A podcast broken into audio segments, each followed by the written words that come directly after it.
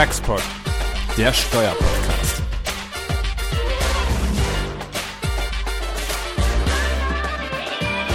Herzlich willkommen zu einer weiteren Folge unseres Taxpods. Wir bewegen uns diesmal in etwas ungewohnten Gefilden, nämlich dem Umsatzsteuerrecht. Und man kann es sich denken, das ist geschuldet der Senkung des Mehrwertsteuersatzes im Rahmen des zweiten äh, Corona-Hilfsgesetzes, der temporären Senkung. Und ähm, hier bei mir, also bei mir heißt virtuell, ist Jens Schönfeld. Ähm, aber wir haben uns auch um umsatzsteuerliche Expertise verstärkt und das ist unsere Kollegin, die Partnerin Frau Dr. Barbara Fleckenstein-Weiland und unser assoziierter Partner und Kollege Reinhard Fobbe. Ähm, schön, dass ihr hier seid. Und wir möchten eben um, uns um die ganz konkreten Implikationen kümmern, die die Umstellung des Mehrwertsteuersatzes hier für die Unternehmen mit sich bringt. Aber nicht nur das, Götz. Ich glaube, wir wollten insgesamt darüber sprechen, was aus umsatzsteuerlicher Sicht jetzt hier so Corona äh, oder dieses Gesetz ähm, äh, dazu bieten hat. Und gern natürlich hier auch an unsere beiden Experten, gern auch ähm, Dinge, die sich jetzt aktuellerweise äh, getan haben, also da sind unsere Hörer und auch wir, auch wenn wir jetzt umsatzsteuerlich, Umsatzsteuerrecht vielleicht nicht unbedingt lieben, aber äh, sind wir natürlich trotzdem interessiert, äh, das zu hören. Genau, deswegen würden wir, glaube ich, gerne mal damit starten. Äh, Barbara, vielleicht kannst du uns mal einfach mal so einen kleinen Abriss geben zu dem, wo kommen wir eigentlich her und was erwartet uns jetzt eigentlich so umsatzsteuerlich? Ja? Ja, sehr gerne, Jens. Also zunächst ähm, möchten wir uns natürlich ganz herzlich bedanken, dass ihr uns als Umsatzsteuerexoten zu eurem Textpod einladet und äh, wir euch heute ein wenig die Umsatzsteuer näher bringen dürfen. Ja, womit ging's los? Man muss sagen, als die Corona-Krise äh, über uns äh, herniederbrach, ähm, kamen schnell erste Vereinfachungen im Bereich Umsatzsteuer. Die waren dann naja, wenn ich Schutzartikel, äh, äh, Hilfsgüter, Schutzmasken und dergleichen mehr aus China importiere, kriege ich eine Einfuhrumsatzsteuerbefreiung. Das waren so, so kleinere Sachen. Oder wenn ich äh, Schutzmaterialien spende, äh, kriege ich eine Umsatzsteuerbefreiung. Dann ähm, ging es äh, in die Richtung, dass die äh, Gastronomie gerettet werden muss. Das heißt, ähm, überraschend hieß es, für Speisen in Restaurants, aber nicht für Getränke, wird die Umsatzsteuer ab dem 1. Juni von 19 Prozent auf 7 reduziert, jetzt für ein Jahr lang. Ja, und dann hat es uns nun plötzlich alle völlig überrascht, als ähm, am, ja, wann war es, 4. Juni, äh, die Presse plötzlich ähm, erklärte, dass es eine insgesamte temporäre Umsatzsteuerreduzierung geben wird von 9, 10 auf 16 Prozent für den regulären Steuersatz und von 7 äh, auf 5 Prozent für den reduzierten Steuersatz und das Ganze dann auch noch für ein halbes Jahr äh, nur bis zum 31. Dezember. Das heißt, ähm, alle waren zunächst ein wenig in Schockstarre und man blätterte ganz schnell, was gab es denn früher äh, für Regelungen bei den letzten Steuersatzerhöhungen, so im Jahr 2006. Die alten BMF-Schreiben wurden rausgekramt und ähm, ja, so ist jetzt letztlich auch gewesen, dass der Entwurf des BMF-Schreibens kam am Montag äh, raus dieser Woche und der orientiert sich sehr stark am letzten BMF-Schreiben. Ähm, und ja, jetzt schauen wir mal, das Gesetz, äh, morgen ist die erste Lesung im Bundestag und bis nächste Woche soll das ja dann irgendwie auf den Weg gebracht werden und ab Juli ist dann scharf gestellt und äh, das Ganze tritt in Kraft. Mhm. Was heißt das konkret für die Unternehmen? Ja, also wenn ich jetzt mal, wie gesagt, ich bin kein Umsatzsteuerexperte, aber mit meinen Mandanten, wenn ich mit denen spreche, die schlagen alle die Hände über den Kopf zusammen und sagen, also das ist ein irgendwie Bürokratiemonster, das eigentlich kein Mensch haben möchte. Und ähm, war, war, war, wo ist denn ein Problem? Ich meine, so ein paar Umsatzsteuerpünktchen, ja, da werden mal die Rechnungen geändert und doch wahrscheinlich im SAP einfach nur so die Prozentzahl da von der Umsatzsteuer programmiert anders. Ja, Oder also gibt es denn vielleicht doch? Probleme? Natürlich ist es nicht nur die Rechnung, sondern ich muss ja meine ganzen Systeme irgendwie umstellen. Ja, es kommt eben für die Frage, welcher Steuersatz greift, einzig und allein darauf an, wann die Leistung erbracht ist. Ja, also wenn ich zum Beispiel eine Lieferung habe, dann kommt es darauf an, wann ist die Verfügungsmacht an dem Gegenstand übertragen worden. Wenn ich eine sonstige Leistung erbringe, kommt es darauf an, wann wurde die vollendet. Also allein diese Dinge muss ich jetzt irgendwie ähm, getrackt kriegen in meinem Unternehmen, um dann exakt festzustellen, wann ist jetzt 16 und wann ist 19 Prozent. Ich muss dann meine ganzen Rechnungen umstellen. Ich muss, wenn ich Rechnung bekomme, ähm, genau prüfen, ob der äh, mein Lieferant mir denn jetzt den richtigen Steuersatz in Rechnung gestellt hat, weil ich ja auch nur den Vorsteuerabzug in Höhe äh, des reduzierten Steuersatzes bekomme von 16 Prozent, wenn dieser Steuersatz schon greift und ähm, also in, auf den letzten drei Prozent sitzen bleibe, wenn das nicht stimmt. Also natürlich ist das für Unternehmen eine riesen Herausforderung, wie sie damit umgehen und daneben müssen sie sich ja auch noch überlegen, ob sie den Vorteil überhaupt weitergeben oder nicht. Ja, äh, stecken sie sozusagen das Geld jetzt in die eigene Tasche oder wollen sie die Konsumenten ähm, partizipieren lassen an dem Vorteil? Äh, das muss auch noch alles schnell entschieden werden. Mhm. Ja, ansonsten vielleicht äh, eine Sache, die wenigstens vereinfacht äh, zu, zu sein scheint. Ähm, wenn ich jetzt an Supermarkt denke und da gibt's lauter Etiketten im, im Supermarkt, ist es äh, nicht so, dass jetzt alle Etiketten umgeschrieben werden müssen. Daher hat das ähm, Ministerium für Wirtschaft und Energie schon am 10. Juni ein Schreiben ähm, veröffentlicht, wonach äh, man mit sogenannten Pauschalrabatten arbeiten darf. Also da muss ich jetzt nicht alles umetikieren, sondern im Laden kann hängen, ja, jetzt reduzierte Umsatzsteuer von 16 Prozent oder 5 Prozent und das reicht, wenn das dann im Rahmen der Abrechnung an der Kasse am Ende auf dem Bon reduziert zu sehen ist. Also das ist eine gewisse Erleichterung. Vielleicht eine Ergänzung noch zu dem, was, was Barbara ja gerade gesagt hat. Also weswegen macht das die Unternehmen auch so wild anders als jetzt vielleicht andere ähm, Steuersatzveränderungen, die wir ja auch schon mal hatten. 2006, 2007 war ja die letzte, da erinnern sich viele ja vielleicht auch nicht mehr unbedingt dran.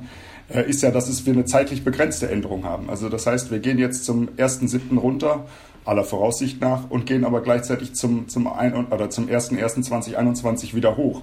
Also das heißt, ähm, wir müssen die Systeme nicht in Gänze oder können die Systeme nicht in Gänze umstellen, sondern du musst mit zwei Systemen parallel eigentlich fahren, ähm, weil du einmal ein System für die 16 Prozent und dann für die 19 Prozent ja auch wieder weiterfahren lassen musst, weil du erstmal nicht nur die Altumsätze hast, die dann unter Umständen noch abgearbeitet werden, sondern auch gleichzeitig mit Blick auf 2021 natürlich sehen musst, dass die Systeme natürlich auch wieder rückumgestellt werden. Und dasselbe Thema haben wir also in einem halben Jahr eigentlich auch wieder.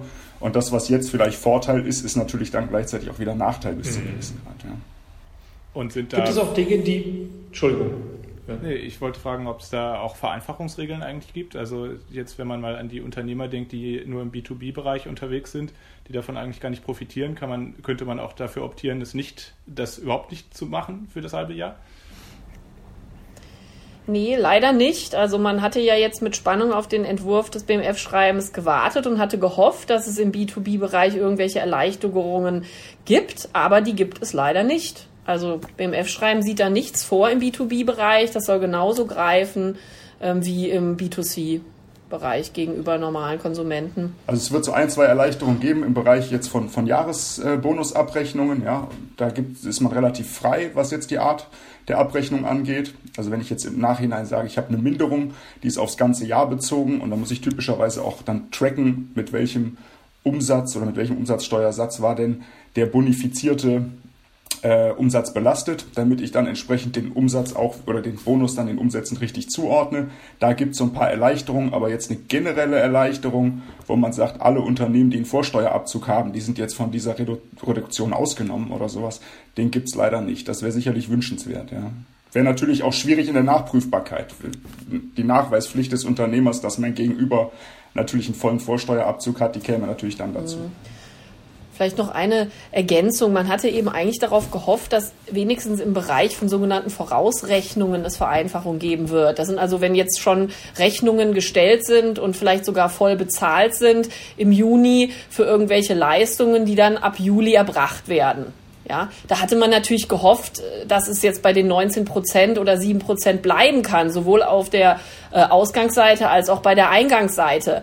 Aber nicht mal so eine Vereinfachung ist vorgesehen. Das heißt, auch in solchen Fällen muss man jetzt offenbar die Rechnungen berichtigen und dann doch nur einen Vorsteuerabzug in Höhe von 16 Prozent geltend machen. Also nicht mal das mhm. gibt es als Vereinfachung. Und wenn das über den Stichtag läuft, dann muss ich gegebenenfalls auch aufteilen dann. Ja? Also das heißt, ich muss dann hart mich auf den Stichtag gucken, was ja auch nochmal, ja, das wäre so, ja. Also Stichtag in dem Sinne, es kommt eben immer ja, auf wobei, die, also ups, es kommt immer auf die, auf den Zeitpunkt der Leistungserbringung an. Also wenn man jetzt irgendeine sogenannte Dauerleistung hat, wie beispielsweise eine Bauleistung. Genau die sich ja über ähm, meinetwegen Jahre strecken kann, kommt es erstmal nur auf den Zeitpunkt an, zu dem die Bauleistung beendet ist, sprich Abnahme. Wenn die Abnahme also in den Zeitraum dieses reduzierten Steuersatzes fällt, 1. Juli bis 31. Dezember, hätte ich für die gesamte Bauleistung, auch wenn sie zwei Jahre ging, den ähm, reduzierten Umsatzsteuersatz. Das heißt, das kann natürlich auch mal toll sein, wenn zufälligerweise die Abnahme in den Zeitraum fällt. Also da muss ich auch nichts aufteilen. Ja? Da gibt's ja diese Unterscheidung zwischen Dauerleistung und dann sogenannten Teilleistungen, die wirklich abgrenzbar sind und gesondert teilabgenommen werden. Da kommt es dann wieder auf den Zeitpunkt an der Teilabnahme. Aber das sind eben jetzt schon sehr äh, ziemliche ähm, Spezialbereiche. Aber trotzdem ganz interessant, Barbara, also weil ich glaube, da, das wird ja auch die Unternehmen bewegen, so was geht über diesen Stichtag rüber, also auch, auch für Verbraucher vielleicht sogar, ja. Also wenn ich stelle mir vor, ich habe jetzt irgendwas, kaufe mir irgendwas, ein Auto, ja, mit, wo auch mal richtig hoffentlich viel äh, Umsatzsteuer drin ist und dann gebe ich das zurück nach dem, äh, unter dem neuen Regime. Ja, was passiert dann eigentlich? Ja, oder umgekehrt, ich kaufe das unter dem neuen Regime und gebe es dann unter dem wieder dann alten, wiederhergestellten zurück. Was passiert dann eigentlich umsatzsteuerlich? Ja? Äh, ja, das ist aber, dann sprichst du genau so einen wunden Punkt an. Also das ist immer so das Thema. Also zum einen das Kuriosum an dem, an dem ganzen Gesetz, denn das Ganze dient ja der Stimulierung der Nachfrage, ja, so ist es so schön formuliert, beziehungsweise Belebung der Konjunktur. Gerade bei diesen Dauerleistungen profitiert ja jetzt einer, der unter Umständen eine Leistung bestellt hat, schon vor Monaten oder vielleicht auch eine Dauerleistung bezogen hat über Jahre, die eigentlich erst jetzt äh, fällig wird oder wo wir jetzt den Leistungszeitpunkt haben. Also der profitiert auf einmal äh, von, einer, von einer Ermessung des Steuersatzes, mit der er nie gerechnet hat. Und gleichzeitig das Thema, was du jetzt nochmal ansprachst, ich kaufe etwas oder gebe was zurück, ist auch ein Problem für Unternehmen. Wie kann ich denn bei Retouren mal nachvollziehen, wie der ursprüngliche Umsatz war? Ja? Also wenn ich jetzt äh, ähm, eine Rückgabe habe von, von einem Artikel, den ich beispielsweise vorher gekauft habe, ähm, dann muss natürlich muss das Unternehmen auch in irgendeiner Weise tracken können, zu welchem Umsatz oder zu welchem Steuersatz habe ich den unter Umständen mal verkauft, wenn ich das Ganze jetzt rückabwickle. Ja? Also im, ich sag mal, im typischen äh, ähm, oder im Onlinehandel, da geht das typischerweise noch ganz gut. Im stationären Handel wird es da meistens schon etwas schwieriger. Also wir haben auch den einen oder anderen Mandanten, der sich auch mit dieser Frage doch massiv auseinandersetzen muss, einfach im Moment. Ja. Und wenn es so entscheidend auf den Zeitpunkt der Leistung ankommt, ähm, dann frage ich mich, ob es da eigentlich Formen von Gestaltung gibt, ob man da Gestaltungsmöglichkeiten hat, Leistungen eigentlich zu datieren da ist man wahrscheinlich relativ limitiert, aber gerade eben kam schon das Thema so Teilabnahmen, auch wenn es speziell ist, kommt, kommt einem da als Umsatzsteuerrechtler sowas ähnliches in den Sinn? Ja klar, also was natürlich äh, geht, äh, mit allen allerdings dann auch zivilrechtlichen Konsequenzen ist, dass man eben, wenn man einen äh, Bau hat, äh, Teilabnahmen vereinbaren kann. Ja, also wenn man jetzt sagt, wir fangen mit einer Baumaßnahme an und wir kriegen vielleicht den Rohbau noch dieses Jahr hin, könnte man eben über den Rohbau eine Teilabnahme vereinbaren und dann hätte man wenigstens für diesen Teil der Bauleistung dann den reduzierten Umsatzsteuersatz. Nur ähm, das ist eben ja nicht nur umsatzsteuerlich getrieben, ob ich jetzt irgendwelche Teilabnahmen vereinbare oder nicht, weil dann glaube ich auch Gewährleistungsfristen schon losgehen und so weiter und so fort. Ähm, aber sicherlich kann man mit dem Steuersatz in gewissem Umfang spielen. Aber offensichtlich nur, sehr, offensichtlich nur sehr begrenzt. Bei Einzelleistungen ist es am Ende des Tages wahrscheinlich so, dass einfach der Stichtag entscheidend ist. Und aber so, wir hatten auch das Thema Gutscheine eben schon angesprochen. Ist, ist sowas vielleicht eine Option? Dass man sagt, jetzt werden Gutscheine ausgestellt für die Zukunft, also oder was heißt jetzt, also dann in der in, im Rahmen der begünstigten, des begünstigten Steuersatzperiode? Definitiv, ja. Also in der Umsatzsteuer unterscheiden wir immer zwei Arten von Gutschein. Das ist einmal so der multivalente Gutschein, also das, was ich gegen jegliche Art vielleicht von Produkt einlösen kann, und dann der sogenannte Einzweckgutschein, also Gutscheine, wo eigentlich bei Ausgabe schon feststeht, was ich für einen Steuersatz habe, was letzten Endes die Besteuerung sein dürfte. Ähm, und die gelten dann mit Ausgabe, äh, oder da gilt die Ausgabe, äh, gilt die Ausgabe als Leistungszeitpunkt. Wenn ich das dann jetzt ausgeben würde im Zeitraum 1.7. bis, bis 31.12., dann wäre das ermäßigt. Das ist ja cool. Das heißt, der Gutstand fürs Haus, also so. für den Hausbau sozusagen da. Ernsthaft? Genau. Genau, genau.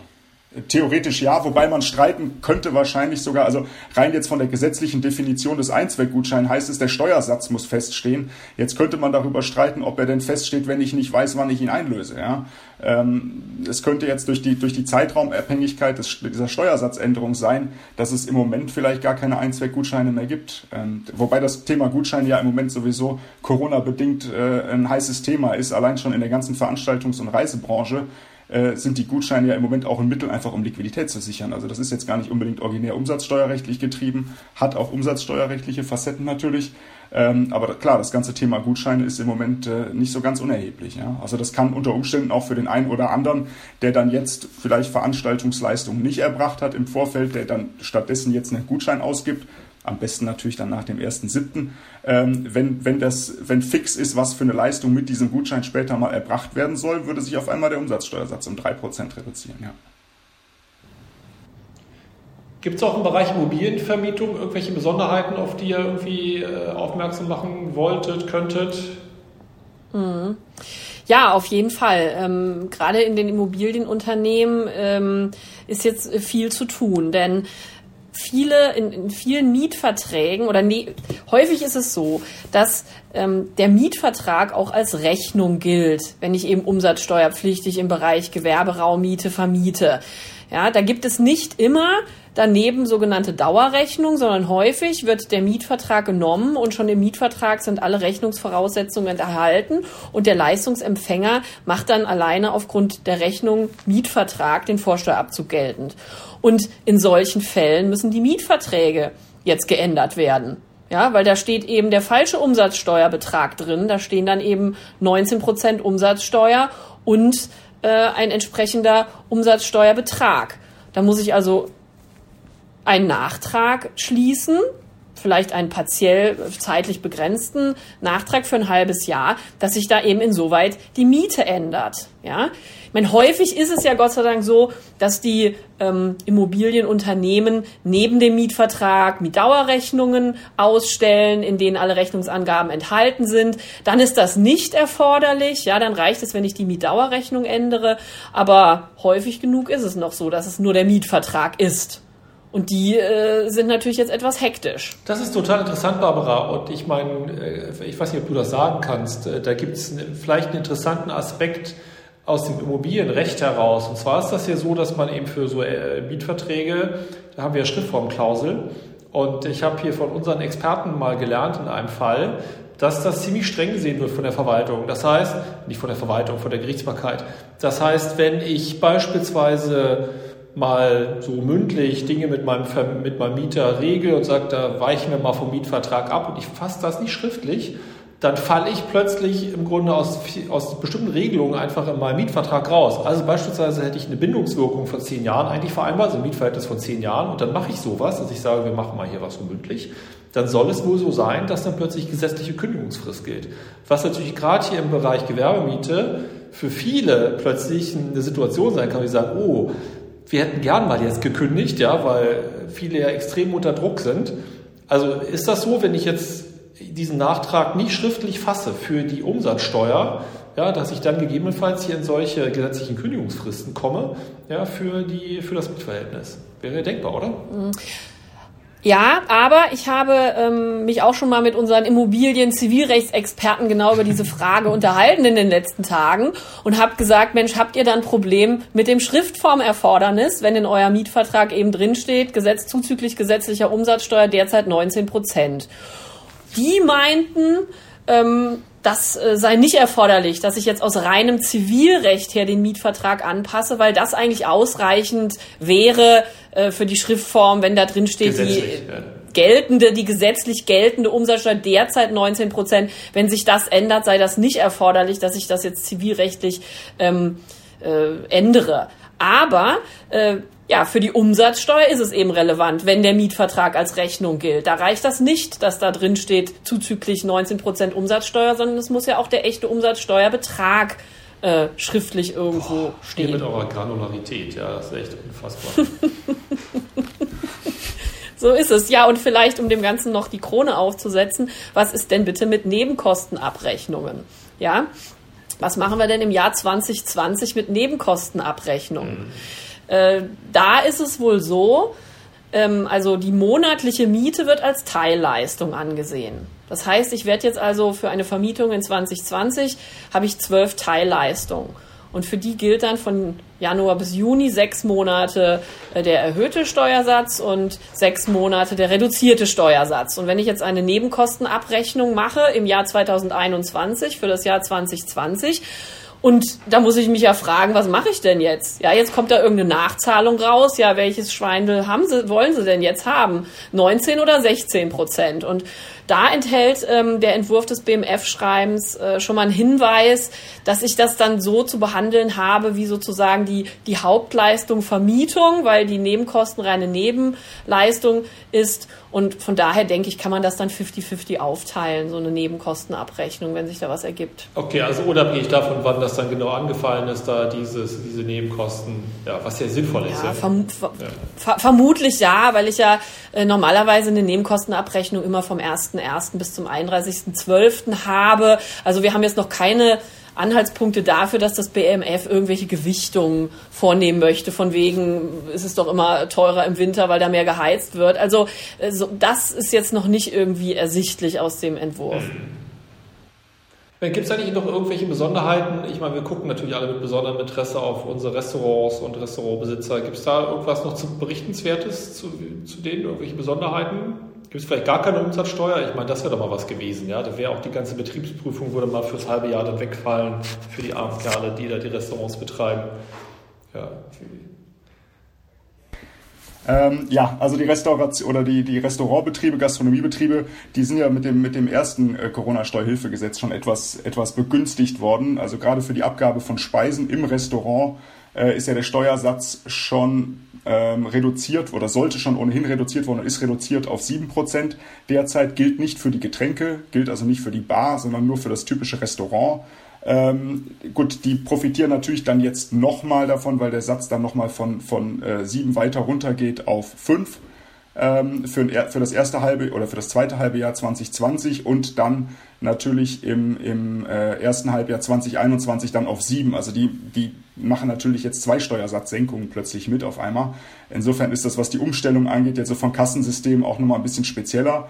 Ähm, aber im Grundsatz profitieren die schon relativ erheblich.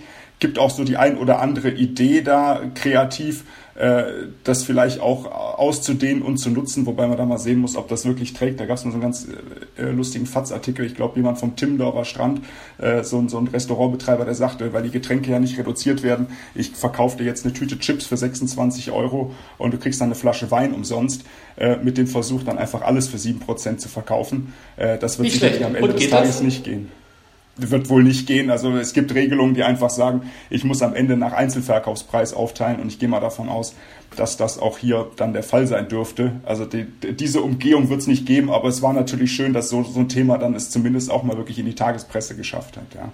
Und auch mal so ein mhm. bisschen den Finger in die Wunde legt einfach an der Stelle. Denn das muss man einfach sagen. Wir könnten unionsrechtlich auch die Getränke entsprechend reduzieren. Das wäre denkbar gewesen. Äh, und ich glaube, der Gastronom, der nur Getränke verkauft, ist in der Krise nicht weniger gebeutelt als der, der Speisen verkauft. Das muss man einfach konstatieren.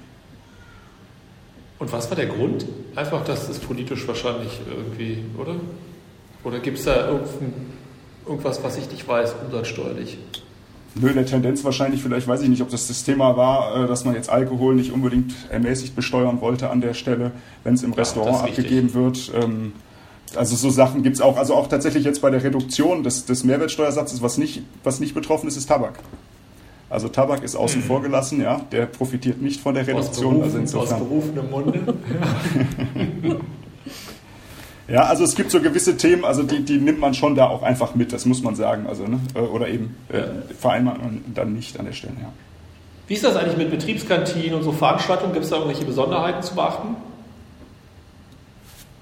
Also bei Betriebskantinen gilt das grundsätzlich auch. Also wenn man sagt, alle, alle Gastronomiebetriebe, die hart getroffen sind, also das gilt wirklich vom Bäcker, Metzger, Wirt, also alle, die, die wirklich äh, sowas abgeben, auch an Speisen. Also soll auch für, soll auch für Betriebskantinen geben. Und es gibt keine Einschränkung letzten Endes, äh, was jetzt die Art des Restaurants oder die, des, des, des, des, des Gastronomiebetriebes angeht. Ja? Ähm, mhm der Steuersatz ist an der Stelle, oder der ermäßigte Steuersatz wäre anwendbar, wenn ich Speisen abgebe, warme Speisen zum Verzehr an Ort und Stelle. Und das wäre auch entsprechend unter Umständen bei einer Veranstaltung oder bei, einem, bei einer Betriebskantine äh, gegeben. Jetzt muss man sagen, die Betriebskantinen sind natürlich im Moment vielfach einfach zu, weil die Personen selber in Kurzarbeit sind. Äh, insofern wird der Effekt dann erstmal nicht so groß sein, aber dann vielleicht so ab August, September ähm, wird auch sicherlich auch da sich niederschlagen. Ja.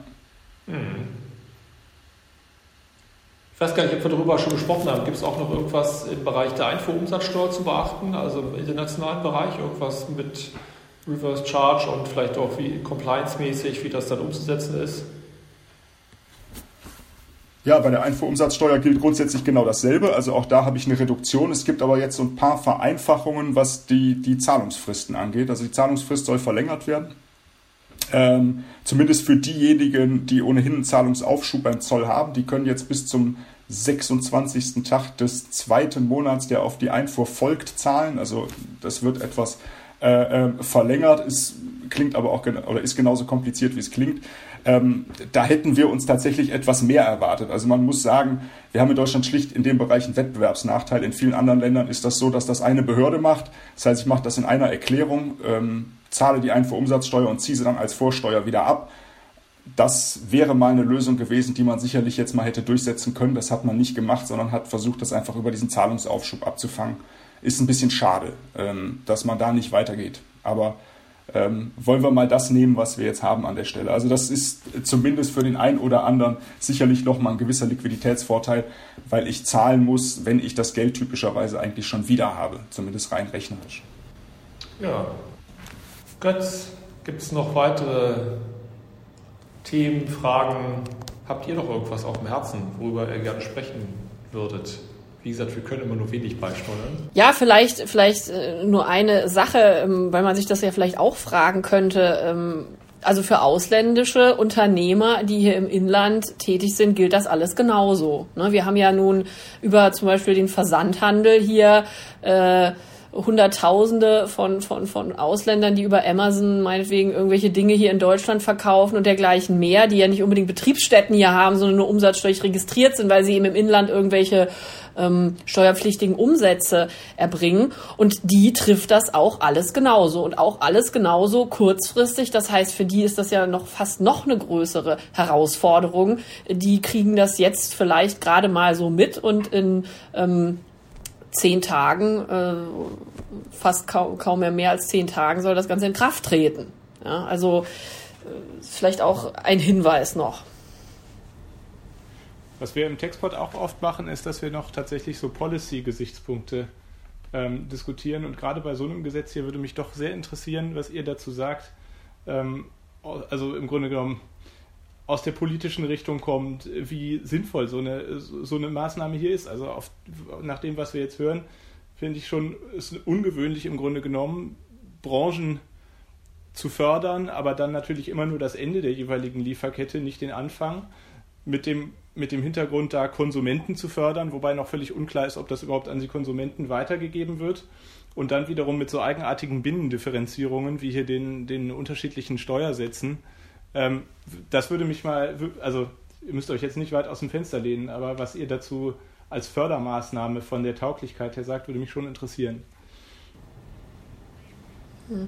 Naja, grundsätzlich finde ich es schon begrüßenswert, dass man versucht, die Konjunktur anzutreiben. Und beispielsweise aus der Automobilindustrie habe ich auch schon gehört, die wollen gerne diese Vorteile weitergeben. Und wenn es am Ende dazu führt, dass wirklich die Konjunktur angeschoben wird, dann ist es ja auf einer, sagen wir mal, einerseits zu begrüßen. Aber andererseits sehe ich natürlich unsere Mandanten, die Unternehmer, äh, die kopfschüttelnd da sitzen und, und sagen, wie sollen wir das denn bitte jetzt alles umgesetzt kriegen und das auch noch sechs Monate ohne irgendwelche Vereinfachungsregelungen. Also ich bin da offen gestanden innerlich etwas zerrissen. Ja, ich sehe gewisse Vorteile, aber ich sehe natürlich auch die äh, wahnsinnigen äh, administrativen Aufwände, die jetzt die ganzen äh, Mandanten und Unternehmer haben. Ja, ich kann das nur unterschreiben, was Barbara gesagt hat. Also das ist tatsächlich so, dass man das Gefühl hat, dass der Vorteil, der ja vermeintlich dann beim, beim, beim Endverbraucher ankommen soll, dass der schlicht am Ende durch einen IT-Aufwand im Unternehmen fast schon wieder aufgefressen wird. Ja? Also das, äh, der, der Vorteil ist im Preis ne, zu irgendwo zwischen 1,9 und 2,5 Prozent. Also es sind ja noch nicht mal wirklich die drei, sondern wir rechnen die Umsatzsteuer immer raus aus dem Preis. Also insofern ist es ja auch rechnerisch nochmal etwas weniger. Und das, was auch einige Politiker sagen, naja, jetzt stellt euch nicht so an, das ist doch alles trivial. Ähm, da muss man sagen, wenn man mal in so ein Unternehmen reinguckt, also mal in so einen Einzelhandelsgroßkonzern, ähm, mal losgelöst von der Thematik Price Tags dann ändern und äh, das alles einstellen, allein ein Kassensystem an der Stelle, die verknüpft sind, zu ändern und die Steuersätze dann noch einzupflegen, das alles richtig zu machen, dann der Dame oder dem Herrn an der Kasse abzuverlangen, dass er die Retour richtig behandelt das ist schon alles mhm. relativ komplex. Ja. Trotz dieser Sonderregelung, die auch viele jetzt schon gesagt haben, den Weg gehen wir, ich ziehe den Rabatt an der Kasse ab, also da gibt es den einen oder anderen, der das jetzt auch schon medial nutzt. Ähm, und gleichzeitig das Thema, das, was ich an Konjunktur ähm, belebe ab Juli, das, das, das stirbt ja im Juni. Ja? Also derjenige, der sein Auto äh, dann jetzt im Juli kauft, der kauft es halt im Juni nicht. Ja? Also das, das erkennt man doch auch zunehmend, auch in, der, in den Branchen. Ähm, wir haben halt so einen gewissen Verschiebeeffekt, also eher einen gewissen Nachholeffekt dann im Juli und wahrscheinlich einen Vorholeffekt, was so gerade so Möbelindustrie oder sowas angeht, also Großanschaffung dann ab äh, äh im Dezember. Aber das, das, ob das unbedingt wirklich bei tatsächlich wirklich in der, in der, in der Nachfrage ankommt, mhm. ich würde es wage es zu bezweifeln. Und das Ganze äh, sagen wir mal so, das, das BMF-Schreiben, der Entwurf, der hat 18 Seiten. Ja. Allein das zeigt schon, dass das nicht ganz trivial ist und einfach nur heißt, dass ich äh, eine Rechnung ändere, sondern da stellt sich natürlich ein ganzer Rattenschwanz an Fragen für Unternehmer und tausend Spezialprobleme. Äh, von daher ist das alles andere als trivial in der Umsetzung. Hm.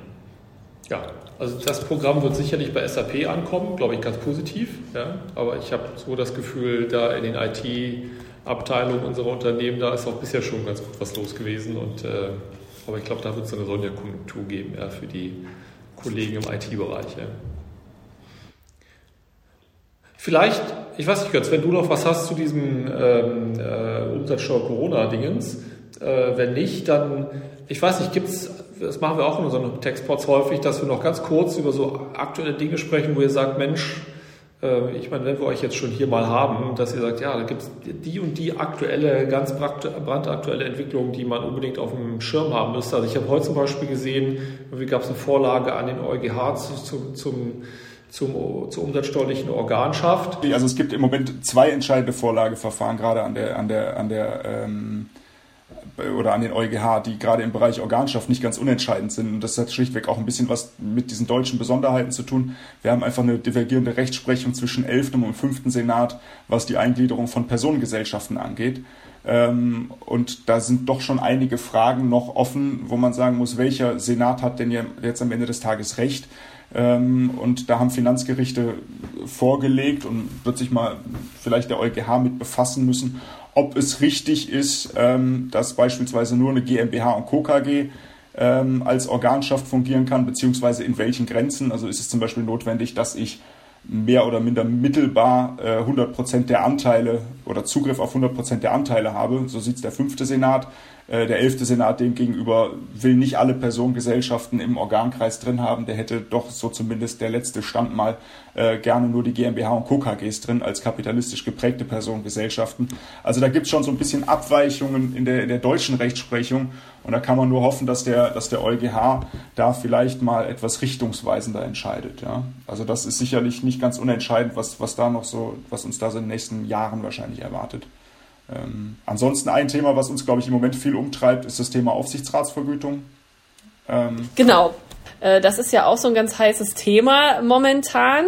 Ähm, der BFH hatte da ja äh, nun entschieden, dass Aufsichtsräte unter bestimmten Voraussetzungen keine Unternehmer sind, keine umsatzsteuerlichen, nämlich wenn sie eine äh, Fixvergütung erhalten, da der Aufsichtsrat eben lediglich irgendwie auf Rechnung und unter Verantwortung ähm, des Aufsichtsrats handelt. Und äh, am 20. Mai hatte das ähm, FG Niedersachsen äh, ein Urteil veröffentlicht aus dem äh, letzten November, dass das für äh, zumindest mal für Verwaltungsratsvorsitzende auch dann gelten soll, wenn die eine variable Vergütung bekommen. Ähm, das heißt, diese schon BFH-Rechtsprechung wird vielleicht jetzt noch ausgeweitet.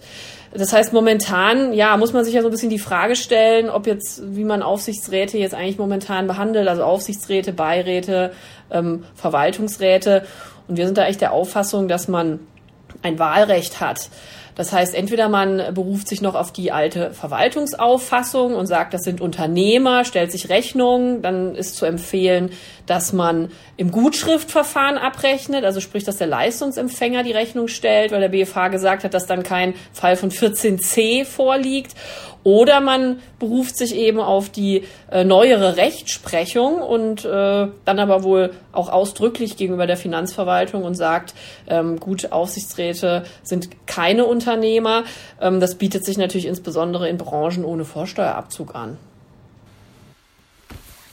Ja, ich glaube, das, das, das Entscheidendste ist tatsächlich für uns oder das, was uns im Moment am meisten bewegt und äh, uns auch wirklich überrollt hat, ist wirklich dieses, dieses zweite äh, äh, Corona-Steuerhilfegesetz, äh, weil das so unerwartet kam, also nicht nur für die Unternehmen, sondern selbst für, für, für Mitglieder in B oder Personen im BMF, ähm, die, die einfach diese Pressekonferenz gesehen haben und die Tagesschau gesehen haben und gesagt haben, so dass da hätte man uns ja vielleicht im Vorfeld mal drüber informieren können und dann alle haben die alten BMF-Schreiben zur Steuersatzsenkung oder Änderung, äh, Erhöhung damals äh, 2.6, 2.7 rausgekramt. Naja, und jetzt kam dann dieses auch vielleicht etwas übereilte BMF-Schreiben, also auch dem kann man so ein bisschen entnehmen, dass da manche Sachen wirklich Copy-Paste sind, denn da steht an mancher Stelle doch noch die Anhebung des Steuersatzes. Es ist ja diesmal eine Senkung, also da kann man sehen, wo es denn eigentlich mal herkam.